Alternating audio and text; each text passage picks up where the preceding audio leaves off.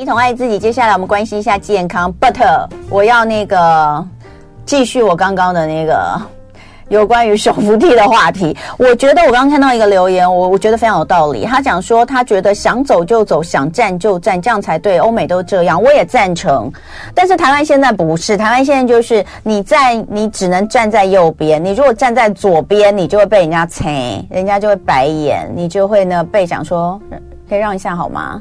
这一道是要给人走的，你没有听过吗？哦，我没有，因为我都很乖，站在右边。但是我有听过站在左边的人，然后被人家这样讲。那我觉得这样就有点怪啊。所以其实上并没有说这个右边只能只能站，左边只能走。所以如果要想走就走，想站就站，就应该是全面都这样，对不对？好了，嗯，我觉得这个东西是可以讨论的哈。好，那接下来我们就要回到我们的这一个。呃，主题一同爱自己，刚刚有讲到年底又是健检的旺季哦。但是呢，你做完健检之后，你到底知不知道你检查出来这些东西代表什么意义？有些人呢，像这个做完大肠镜之后，听到有大肠息肉，就在想说这个息肉到底是怎么样？有些人会讲说哦，息肉没有关系啦，但也有人说，哎，息肉好像不太好，它未来会不会有病变的可能性？所以，我们今天好好的来聊一下，因为我们过去好像都只有讲特别讲大肠癌或者怎么样，嗯，比较没有针对在大肠息肉到底这个东西。会变成怎么样来详细的解释？那今天在现场的是呃。我们的好朋友北投健康管理医院主任医师彭彦岭彭医师，欢迎彭医师。大家好，生活同学会的听众朋友，YT 前面的观众朋友，大家早，同文早。嗨，我们生活同乐会，好，生活同乐会，好，同乐同乐。呃，因为很多人已经不是同学了，是离开同学这个阶段已经很久，所以我们就直接同乐。诶，来讲一下，就是呃，还是从大肠癌开始讲啦。哎，那我先我先讲，我先问。我刚刚所问的这个问题，大肠息肉跟大肠癌有关吗？哎，并不是所有大肠息肉都跟大肠癌有关系，对吗？所以就是说，你不用太紧张，但你还是要有点警觉。是的，这样讲没有错，对不对？对。好，那我们就从大肠癌来看，大肠癌的发生人数已经连续十五年位居第一位喽。依据国民健康署一百零九年癌症登记资料发现呢，大肠癌新的诊断个案一年就有一万六千多人，等同于每三十一分钟十四秒，也就是我们节目开始到现在，就有一个人被诊断出大肠癌，好可怕哦！这样子讲觉得好可怕哦。每次用这种时间来算，都觉得很可怕。那个癌症时钟是一件很可怕的事情。那呃，所以到底应该要怎么样的来保护自己，能够及早发现啊、呃？那当然，国健署就是呼吁年满五十岁的朋友，你一定要接受两年一次的大肠癌筛检。呃，但呃，现在很多人不到五十岁也觉得应该要去。哎，是啊，因为我身边有好几个好几个朋友有这个大肠癌的，是不到五十岁，是不到五十岁就有。这可能一定跟我们现在的生活生活形态等等有关。好，所以那呃，如果说你去做健自己去做健康检查，其实有可能蛮多人都发生呃，就是有发现所谓的大肠息肉，而这个大肠息肉你就可以来把它当做是一个。大肠癌发生前的一个可能的警讯，好，所以我们今天就好好的来聊一下。今天呢，彭艳玲主任他在这边，他其实就是肠胃专科，对不对？是。好，那嗯，先讲一下大肠癌跟大肠息肉之间的关系。哦，我们先讲大肠息肉，可能大家一般大众听到息肉这件事会有点陌生哦。嗯，其实息肉不难理解，它就是大肠表表层的黏膜后异常增生后形成的凸起的组织。好，我们现在看到这张图片，没错，嗯，所以你可以看到我们的图片的最左边那个异常增生的地方哦。嗯，一般的我们大肠息肉有时候因为发炎的关系，就像我们皮肤黏膜、你皮肤的表层的表皮一样哦，它会不不断的增生。好，那有时候异常的。增生的情况下，它就会形成表面一个凸起的组织，哦，那这时候我们就会称称呼它为息肉，嗯，哦，那。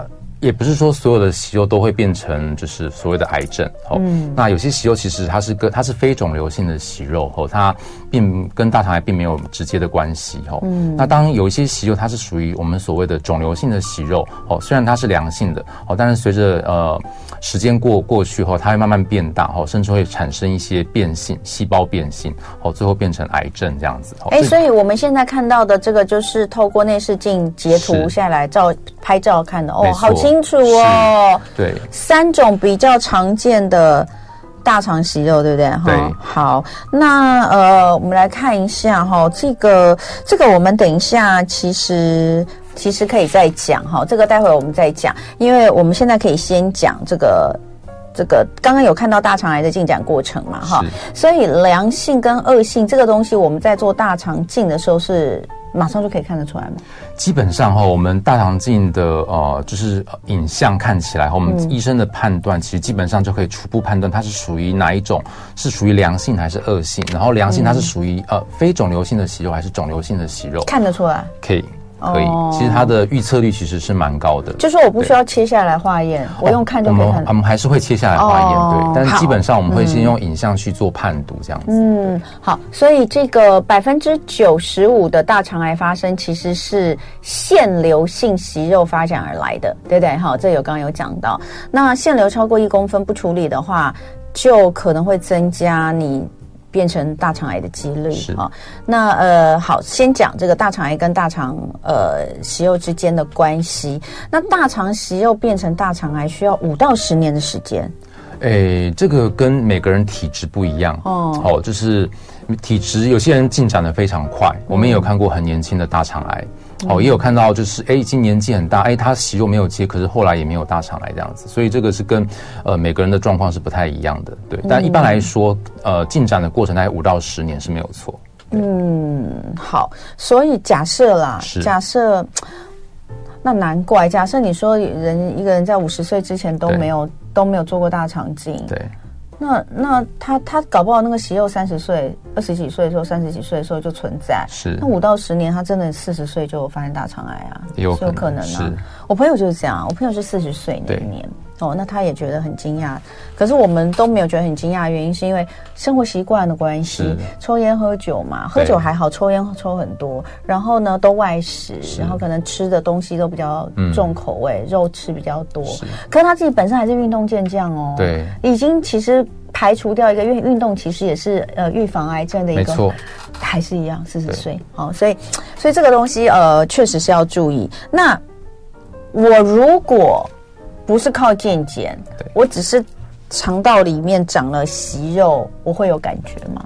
或是有什么症状？一般我们呃，大部分我们看到的息肉都是属于小于一公分的息肉哦，所以基本上不太会有症状哦。通常会有症状都是属于比较大型的息肉，或者是它已经产生癌变了哦。我们这时候就可能会有一些，比如说呃血便的症状啊，或者是有一些排便习惯改变的症状。哦，所以几乎早期的病灶是不太会让您察觉到有有意义的症状这样。早期是指多久？多大概多久？就是我们刚才提到说比较小的息肉。那也就是说，当你有症状的时候，它基本上大概都癌症了。呃，是这样吗？就如果我出现这些症状，它是良性的几率有可能吗？诶，不见得啦，因为这症状可能跟你的病灶没有关系嘛。当然，如果说你的已经开始有比较明显，我们待会继续聊。今天礼拜三的一同爱自己，我们聊聊大肠息肉到底是什么。在现场是北投健康管理医院主任医师彭彦岭彭主任。刚刚我们聊到就是大肠息肉的症状哈，那听起来就是初期是没有什么症状的，是但是如果到这个比较后期，它可能会有出血、血便，对哦，那会痛吗？诶，通常如果会痛，可能就会到更后期哦。对好，大肠息肉要到。可会变成出现血便，它是要很大了，是不是？是，对。大概通常都会。通常我们看到可能都是超过两公分。超过两公分就算很大了，算很大哦。对，超过两公分算很大。哦，好，那呃，我们来看看那到底要怎么检查？当然，我们刚刚前面已经讲，已经讲了很多次的大肠镜嘛，因为你看到那些息肉的形状啦等等的，也是透过大肠镜才照得到的。那现在卫福部针对大肠癌的筛检，主要是粪便潜血，这是免费的。那呃，可以透过粪便潜血的检查来发现你的肠道里面有没有大肠息肉吗？怎么可能？不可能吧？对，就是一般来讲说，我们的筛检分两种，哦，一个是粪便潜血，对，哦，一个是大肠镜的筛检。哦，那我们政府会用前血来做一个普筛，后，它是有它的工位的考量和成本效益的考量。对，哦，那因为我们我们也知道大肠镜其实必须要清肠。好，做的过程中，如果不是做无痛的，也有一些可能会造成不适的情况下，哈，所以如果用大肠镜去做一个筛大普罗大众的筛检的手段，然后其实它的接受度、参与率可能不是那么的高。有道理。嗯、所以你用一个比较简单的方式，你只要哎采个检体，后就可以拿去做化验。好，啊，如果确定有阳性，哦，那民众这个时候。接受大肠镜的意愿就会比较高，嗯、哦，相对来讲，它可以做的是呃发现的大肠的息肉或大肠癌的发呃筛检率，哦，其实跟大肠镜的筛检其实是不相上下的，嗯，哦，这个其实在之前的文献都有被证实，嗯，哦，所以以成本效益的考量来讲，后那政府会采取一个比较经济，哦，然后跟大肠镜效果又差不多的一个筛检手段，嗯，嗯哦，那这是以公卫普罗大众的考那个出出发点来看。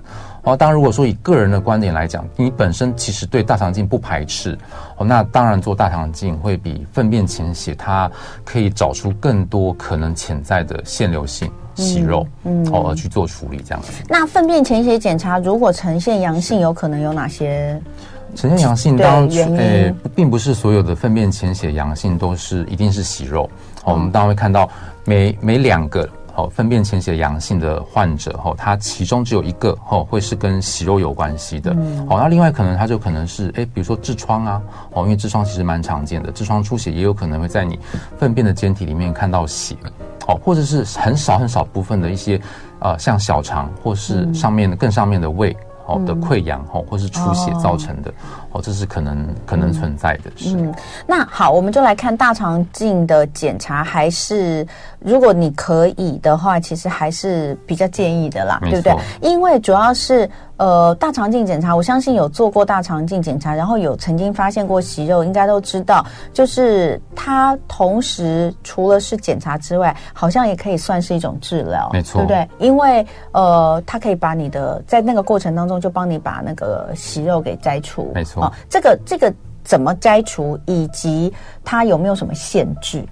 诶，一般我们的摘除的方式哈，我们呃会用几种哦。如果它的息肉很小哈，通常如果小于零点三公分的小息肉，嗯、我们用切片夹哈，它张开就把它夹除了哦。这个其实非常简单，啊、嗯，也不太会有并发症。那、嗯、如果超过零点三公分，甚至到两公分左右的息肉，其实可以用套环。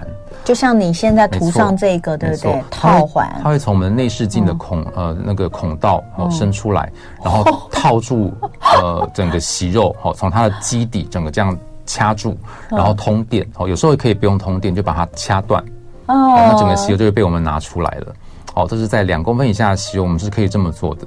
哦，那假设如果说是更大的，比如说两公分以上的，哦，甚至到三公分的，哦，这时候我们就可能会安排住院，哦，会用一种叫 ESD，哦，我们中文叫做内视镜的肿瘤切除术，对，哦。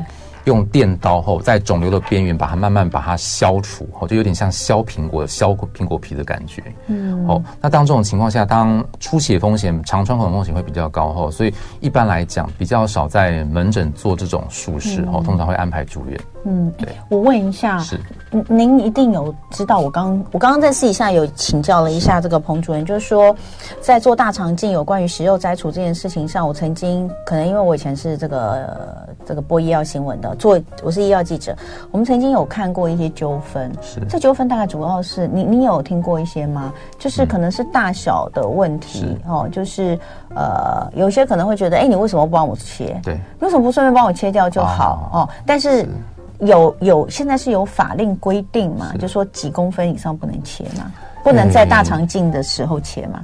哎，没有这种法令。那一般如果说，因为毕竟越大的息肉后切除，当有担心出血的风险，就像你刚刚讲的嘛，没错。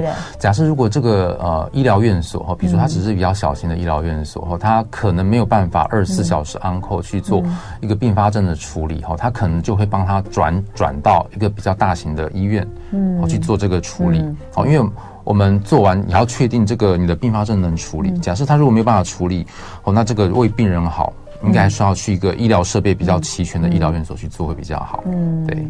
那还有另外我听过的一个争议就是，呃，可能它是属于小的，是，所以他就帮他剪除了。对。那然后就就告诉你说，哎，你有息肉哦，我我帮你做了处理哈。可是这可能没多久之后，maybe 半年或一年之后，哎。病人检查出有大肠癌哦，是。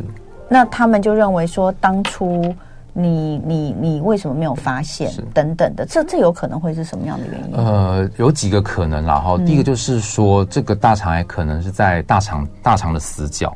我、哦、在做的时候，嗯、可能因为清肠没有干净，没有发现。嗯，嗯哦，这个是可能的。所以，我们大肠镜有品质管呃管理指标，嗯，哦，就是腺瘤检出率。哦，医师的腺瘤检出率其实非常重要。哦，对，就是你这个给你一个 KPI，没错，你至少要达到什么嘛？所以我们都会说，大肠镜我们从盲肠退到。肛门口的时间要超过六分钟，哦，哦，那意思是说你在做大肠镜检查的过程中，医生必须要非常仔细看每个黏膜，你不可以这样子稀里糊涂就出来。没错，对，因为大肠镜它是很多皱褶的，对，哦，它可能藏在皱褶的内衬，嗯，哦，你可能一晃过去没有看到。那就是过去了。嗯，好，那当第二个第二个就是大肠大肠清肠的程度。嗯，好，因为清肠的程度非常重要。嗯，清肠如果上面有很多呃，比如说呃没有排干净的粪渣粘在我们的黏膜上，你就很有可能会错失掉一些可能潜在的息肉。嗯，哦，尤其是有些息肉它是扁平状的。哦，它跟旁边的黏膜看起来真的就很像哦。如果你清的不干净，它看起来就是一般的黏膜，你可能就没有注意到它。没错，当如果凸出来的黏膜，其实大家都看得到，对，因为它很显而易见。哦，当如果说是比较平扁平的黏膜，我想这个部分就必须要靠很很干净的清肠，嗯，才有办法，还有医生很很仔细的观察，才有办法把它检测出来。嗯，对。哎，那像那种啊，有可能说，我我问你哦，检检出来的都会化验吗？对，都会化验，不分。多小我都会去化验，一般都会去，除非说他在检测过程中，他都哎混在我们的粪渣掉了，太小了，对，那太小了，那如果另当别论。那几乎百分之九十以上的检体都可以拿得出来，嗯，哦，拿去做病理化验。那我问，比如说我在北投做，哈，然后做了大肠镜，他帮我检了息肉，那当天一定不会马上就化验出来，没错。所以理论上我应该有，应该会再接到通知。假设有什么状况，会再接到通知。没错，一般我们通常都是在一个礼拜以内，嗯。好，我们就可以得到病理的正确结果。嗯，好，那这样当然，如果说根据他病理结果，我们来决定后续怎么处置。嗯，好，那如果是息肉的话，好，比如说它是腺瘤性息肉，那我们就会跟呃我们的客户说，呃，你可能多久之后要再追踪？哦，因为它是腺瘤性息肉。没错，那因为它就检除了嘛，哦，所以你也不需要做立即性的处理。对，那如果说，哎，我们检出它是一个哎第一期的癌症。哦，它已经有变成癌化了。哦，那我们可能就会哎建议您可能要再做进一步的回诊影像检查，哦，是不是有侵侵犯这样子？对对对。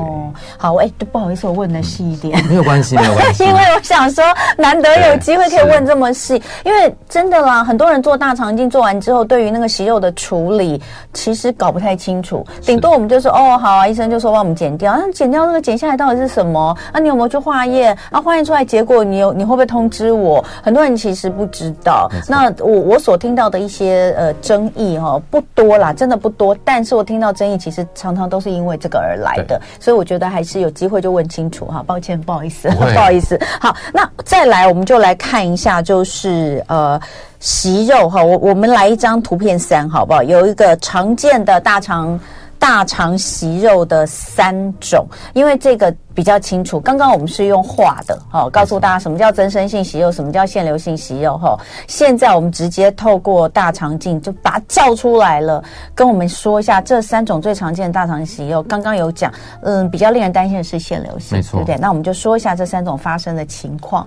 哦，一般增生性息肉在年长者后其实蛮常见，它通常是距离在我们肛门口比较近的乙状结肠和直肠的地方会发生，它通常都很小，嗯、哦，都不大不太会超过零点五公分，嗯，哦，那看起来表皮表皮就是扁扁扁平的。嗯，哦，那通常这种息肉它跟大肠癌没有关系。哦，哦，它不太会癌变，嗯，所以有时候我们会在做大肠镜的时候，会在我们的直肠看到非常多，嗯，哦，我们会随机抽样这样裁剪，嗯，哦，通常这个息肉我们在内视镜底下哈就可以直接诊断，嗯，哦，我们拿去做化验，其实跟我们的那个内视镜的诊断其实是非常一致力非常高，嗯，哦，所以如果是增生型的息肉后，其实民众不需要太过不太过担心，嗯，哦。那第二种息肉就是我们做大肠镜最主要要检测的标的。嗯，好，这个息肉也跟大便粪便潜血反应会有关系的。嗯，好，因为这息肉经过可能若干年后，它是有可能会变成大肠癌。哦，那一般来讲说，大概超过百分之九十的大肠癌是跟腺瘤性的息肉是有关系的。嗯，哦，那我们看它的影像学的特征，哦，你看它上面它的表皮就会有点像我们的脑回。嗯哦，它它的血管非常的明显，对，对好明显哦，对好可怕哦。所以它会在它的表皮掉了一些红血球出来，哦，在我们粪便里面被检测出来。对，它的血管非常丰富，所以呢就叫做粪便潜血。没错，哦，对，当然也不是说所有的腺瘤都一定会让我们用粪便潜血检测出来啦。这个后面大家会跟大家说这样子。哦、嗯，所以这个息肉的话，你看这个息肉它是比较凸起的凸起的组织，嗯、我们就会称为它为息肉。哦，一般我们的处理方式就会从它的最底层的地方用掐住把它整个切掉。嗯，哦，那第三个。主任，是，请问这个腺瘤性息肉，你这张照片，这个大概是多大的大小？这个大概零点五、零点六公分。天哪，照起来好大，因为我们会放大，照起来好巨大。其实它才零点五、零点六。哇，那你就在想，如果说是两公分，它在你的肠道里面基本上已经有点满了耶。对，真的啊，你看那个就圆圆，那个就像一个通道一样嘛，对，不对？那个通道也也就这么这么大而已。嗯、没错。哇，好，再来我们看看发炎性。发炎性息肉后，诶、欸，基本上它不是那么常见。了哈，那某些疾病，像是有些发炎性的肠道疾病，它在发炎的过程中，黏膜破损，它会在增生，哈，长出了一个凸起的东西。好，那我们通常会叫它发炎性，它其实不是真的息肉，我们会称它为假性息肉，它跟大肠癌没有关系，哦，所以也没有大肠癌的风险。对，基本上相对比较少见。这个有的话会就也不需要处理，对不对？这个通常我们还是会会切除，对，会切除。但如果说是哎，病理跟我们说是发炎性息肉，基本上就不用太担心这样子。OK，好。哎呀，有人说这个发炎性息肉看起来好像虾仁，你这样会让我对虾仁有 有阴影，是真的有点蛮像的。好，等一下回来我们就来看，因为呃，确实也有这种状况，就是说哎，连续两年哈，然后。就是就是每年都有做大肠镜的检查，然后剪掉之后又长，剪掉又长，就是就是一直长个不停。对，这种状况其实也曾经发生过。那呃。到底这跟什么样的情况有关？是不是本身就有会长息肉的体质？哦，这件事情。那还有就是，呃，大肠镜检查有没有舒服一点的方式？基本上呢，大家知道可以无痛无痛做大肠镜嘛。可是大家觉得那个清肠的过程就很痛苦哦。所以刚刚也有人问说，是不是一定要吃这个低渣？那很痛苦，有没有别的方式？等下回来我们会把这个部分哦讲的再清楚一点。那当然还有呃，如果这个大家有什么任何跟肠胃相关的问题，或是跟肠胃镜相关的问题，欢迎大家都可以上 YouTube。接下来我们十分钟哦，广告时间都会开放直播，让大家问问题哦。待会回来。今天礼拜三的一同爱自己，我们来聊聊大肠息肉到底是什么。今天是聊得非常仔细跟透彻啊，就跟大肠镜进去看一样啊。希望让大家能够很清楚的知道，你做的大肠镜有哪些方式，它可以为你带来什么样的帮助。那碰到有息肉可以怎么处理哦？那当然最后还是会讲，就是你应该要怎么样去保护你的肠道的健康，这个蛮重要的。那今天在现场是北投健康管理医院的主任医师彭彦岭彭医师，再次欢迎彭主任来到现场。呃，刚刚我们前面有讲到，就是有些人息肉真的是很多，啊，一直长，是不是有那种天生就会一直不停的反复长息肉的体质？其中一位哦，在最近哦这两年比较受到大家瞩目，就是李芳文，因为李芳文他自己就是跟大家说，他连续两年做大肠镜检查，都发现大肠内长了十二颗息肉，结果呢，隔一年，呃。他又长了六颗，他应该是那时候检查十二颗，一定就当场就处理掉。结果处理掉之后，隔年又长了六颗，那他就觉得很奇怪，因为呃，他觉得自己没有抽烟，没有喝酒，也不吃那些辛辣的烧烤，像我们都说啊，你常吃烧烤可能会增加离癌的风险。那他就觉得为什么他这么容易长息肉？那所以。真的大肠息肉有比较容易好发的族群吗？有，嗯，那一般我们讲说比较常见好发的族群，就是如果您家族有大肠息肉或是大肠癌的家族史。嗯哦，这个就可能你会比较容易长一些，呃，高风险的息肉。后我们讲说像绒毛性的息肉，后它是这个特别容易变成癌症的息肉。嗯、哦，那第二个就是呃年纪，年纪是个因素，因为呃我们的呃公卫的统计资料就是说超过五十岁这个分界点，嗯，哦，它的大肠癌的发生率就会突然增加。嗯，哦，所以我们会以五十岁做划分。好、哦，那第三个就是跟我们的肥胖有关系。哦，肥胖其实跟很多癌症都有关系。那大肠癌是一个比较常提到的。嗯，好、哦，那第三个就是说我们的饮饮食哦，什么样的饮食跟大肠癌有关系呢，哈，就是比如说低纤维的饮食，嗯，高脂的饮食，哦、嗯，或是您喜欢吃加工类加工类的肉品，嗯，红肉哦等等，这些都是比较跟呃我们大肠息肉或大肠癌有关系的，嗯，呃饮食习惯。嗯，好，那再来就是我们的烟酒，哦，抽烟和喝酒本身也会，好，那最后一个就是说运动了，好，那本身缺乏运动。都是做静态性的活动哦，嗯、这个也比较容易是大肠癌会好发的族群这样子。嗯，好，所以呃，刚刚我其实私底下有先请教一下彭主任，就是他自己所看过、经手过，就是呃，大肠息肉最多，就做一个进做进一进去发现哦，很多大肠息肉的呃是多少？你说很有看过几十颗？几十颗有，嗯，对，但几十颗我们还是还是会把它处理掉。对，因为刚刚我们有一位朋友在问，他下礼拜就要去做，他就很紧张，他就问说，那个处理息肉有没有限制，数量的限制？我们刚刚前面有讲，两公分呃以以上的就会安觉得应该要另外再安排，不要在当下就做哈，因为主要是顾及到这个安全性，因为可能出血会比较大哈。那那呃量的话是有限制的吗？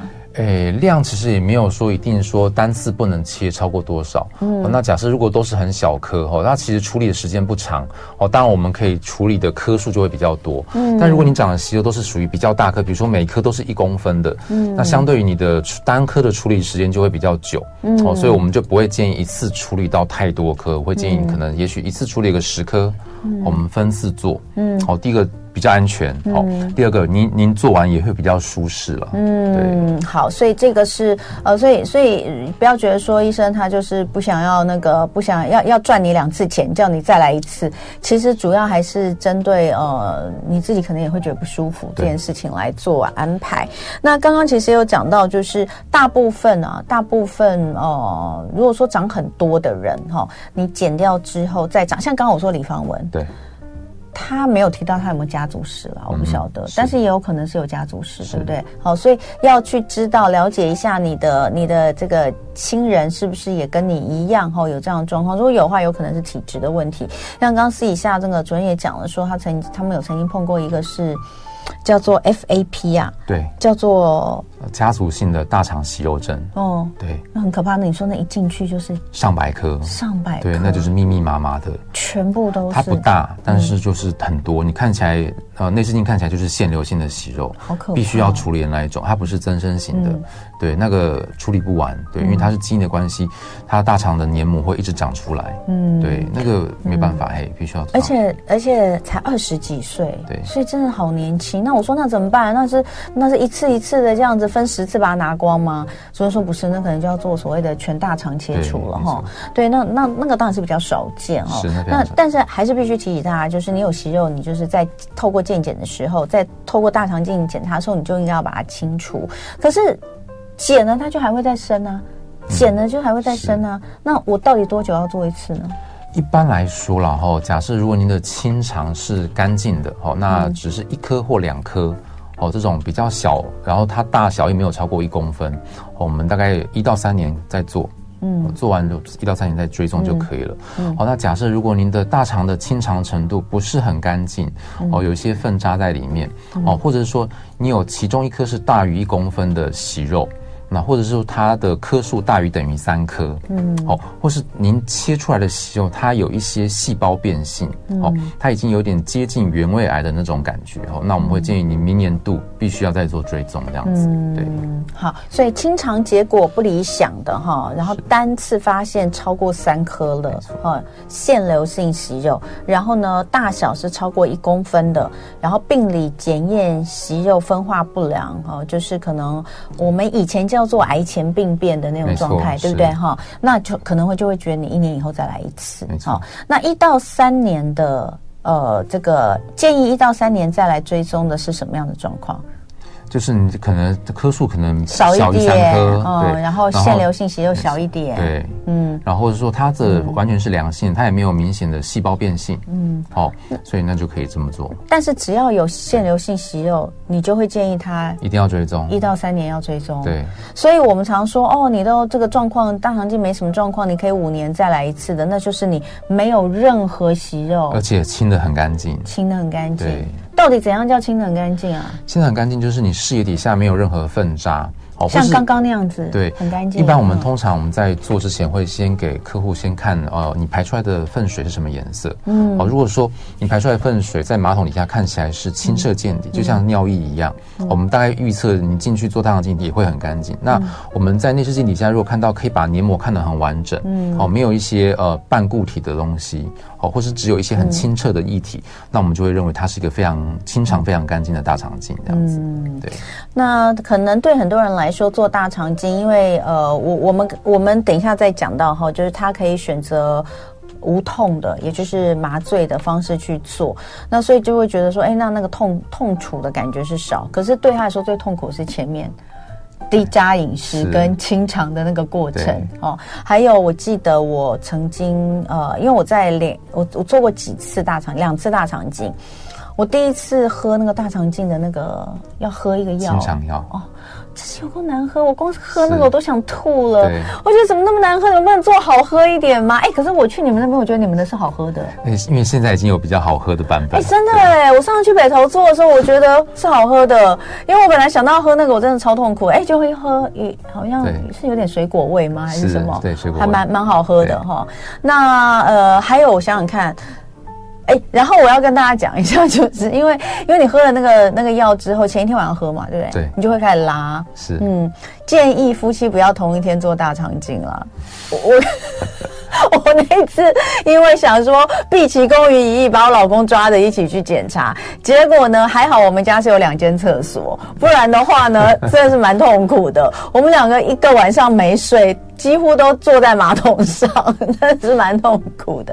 但是呃，也是因为这样，所以就会有人 比较排斥做大肠镜哦。但但还是还是要做啦。是，而且你就是一定要拉到那种程度，因为清的不够干净，你你到时候医生出来，你出来做出来之后，医生跟你说，哎，你清肠结果不是很理想，所以你可能三年之后要再来一次，那你不是觉得更烦？一年就要来一次吗？一年清肠不干净，我们会建议一年。等于说你这个大肠镜可能它的保护期就不是很好，品质没有很好嘛，对啊，它可能有些粪渣盖住的地方你根本看不到。对啊，你想想看，你不如就是一次痛一次痛苦一下，把它清干净一点。但是我必须说，就是现在大肠镜没有像很十年前这么的痛苦。第一个就是说，我们的清肠药已经好喝很多了。嗯，对。那呃，再来就是说，你呃减前必须要做低渣饮食、清流质饮食。那现在也有出代餐。哎，其实现在。的低渣没有很痛苦哎、欸，我觉得蛮好吃的。对，它有代餐嘛？对啊，代餐其实基本上你很方便，它也做的很好，很可口，所以基基本上我们现在做已经方便很多了。嗯，对，然后再加上如果你做的时候又做无痛的，您想象就只是进去睡觉而已。哦，那以自己我本人的经验分享，但是就是睡一个很好的品质的觉啊，出来就结束了这样子。而且大家知道吗？其实我做低渣饮食，我一点都不痛苦。因为呢，我本来就吃的很少，我平常就吃的很少，所以你知道很多人看那个低渣饮食，你们会给菜单嘛，对，对不对？就说哇塞，光吃这样怎么行啊？我想说，哎，这这好像比我平常吃的还多，所以 所以就还好。好，哎，那我们再来讲到，到底要选择一般的检查方式，还是选择无痛检查方式？您的建议？我的建议是说，我会选择用无痛会比较好。大肠镜对，因为第一个就是说，做的情况下后，舒适度其实蛮重要。因为我们一辈子可能不会只做一次大肠镜，哦，如果做了一次有感大肠镜，而因为对这个检，呃，因此造成对这个检查的恐惧，哦，其实我觉得那没关系，那他下一次就会选择无痛的了。是，那再就是说，你做检查的过程中，必须要能配合医师。如果说你做检查中一直哀哀叫，医生会觉得说你这个检查真的太痛苦了。嗯，对，他会可能会想要尽快让这个检查结束。对对对对，而影响到你观察的时间。哦，了解。就像你刚刚说的，你一定要六分钟。没错。可是那个那个你的病人实在太痛苦了，他可能撑不过六分钟。他可能也会让你很紧张吧？对，他也会让医生觉得哦，好很有心理上的压力。对，没有错。嗯，而且那个彭医师说他自己曾经做过一次没有麻醉，他为了想体验，你知道吗？就是那种以前说神农尝百草，就他自己要帮人家做之前，他应该要自己先知道没有麻醉的感受。你说很痛？对，因为我们大肠镜大肠是弯的，嗯、我们在进去经过一个叫乙状结肠的地方，那个地方哦，那个当我们大肠镜在抵触到我们的大肠壁的时候，那种感觉就是非常痛。乙状结肠你想嘛，它应该就是发夹弯的那种感觉，乙嘛，就像乙字的，对对，对很痛，抵到的时候会痛，对，会痛，嗯，对。好了，所以我们就还是那个麻醉做做，而且如果肠胃镜。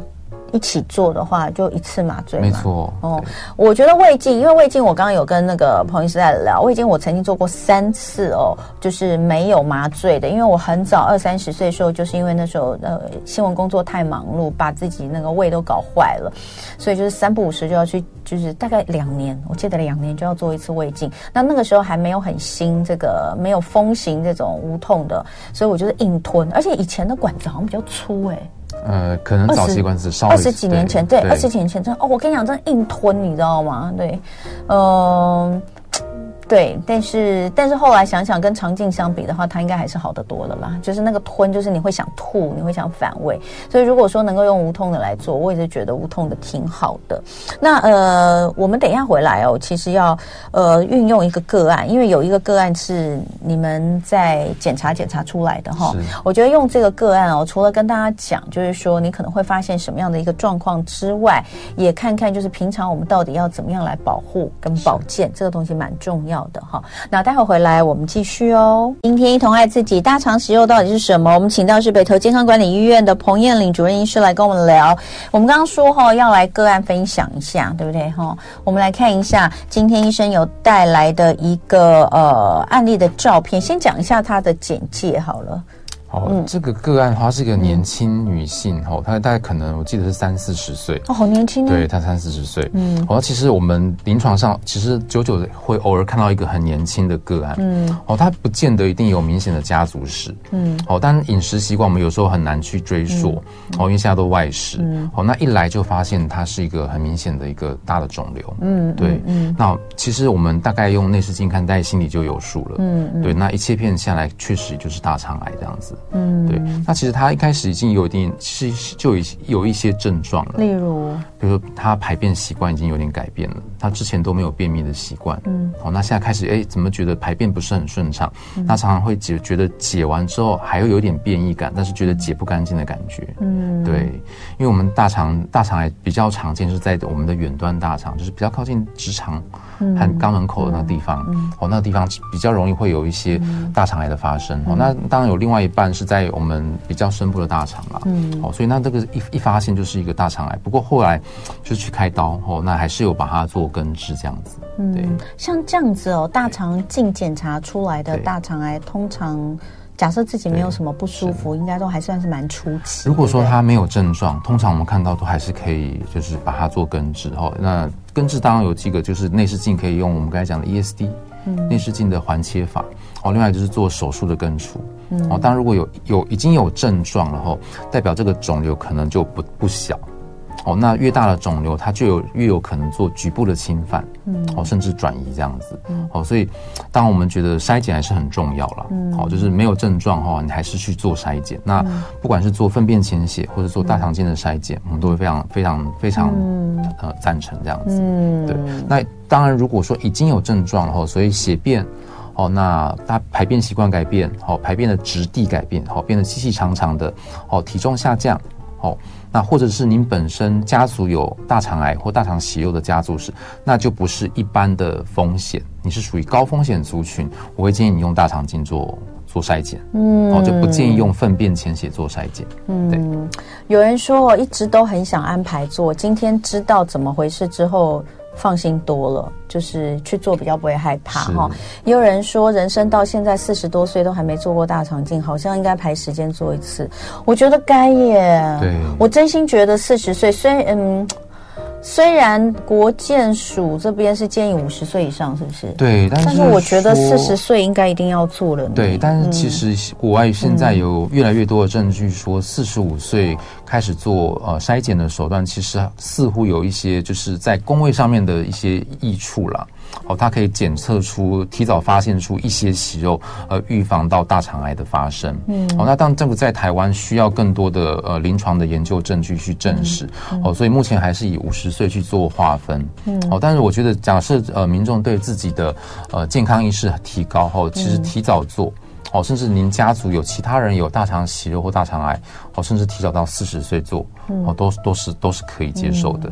我第一次做应该是四十岁，我记得四十四十出头，对。然后做完之后，他就跟我说：“哇，这我这我讲了一百遍了，因为我觉得很骄傲，因为那个医生跟我说：‘哇，尚小姐，我好久没有看到这么漂亮的大肠。’我说：‘哇，我第一次 出第通常大家都称赞我的外貌啊，第一次有人称赞我的大肠长得很漂亮啊。’然后他就跟我说：‘五年之后再做就可以了。’哦，代表您清的很干净，而且对，清得很干净，然后也没有任何东西哈。所以呃，我觉得做一次可以让自己就是清的。哎，这今天的几个重点哈。当然，当然第一个平常的这个预防大肠癌的方式。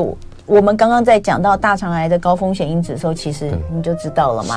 比如说肥胖还是一个因子哦，所以你还是要注意一下哈。那呃，就是抽烟喝酒这些东西要减少，要多运动，然后可能多吃蔬果，对不对？这些可能都是。那最重要的还是要去为自己安排健康检查，这件事情很重要。那呃，既然都决定要去做了，还有下礼拜要去做的那个 Peggy 哦，你清肠的时候清干净一点，不然你的大肠你痛苦了半天，你的大肠镜。保固只有一年，一年之后要再吃一次，你就会觉得哇，这这个就不菜哈。好，那呃，今天非常非常感谢北投健康管理医院的彭燕玲主任医师来跟我们聊聊天，希望大家都能够注意大肠的保健。年底了，可以安排健康检查了啦哈。呃，年底人真的会蛮多的，所以要约赶快约哦。谢谢彭医师，好，谢谢彭文，就爱点你 UFO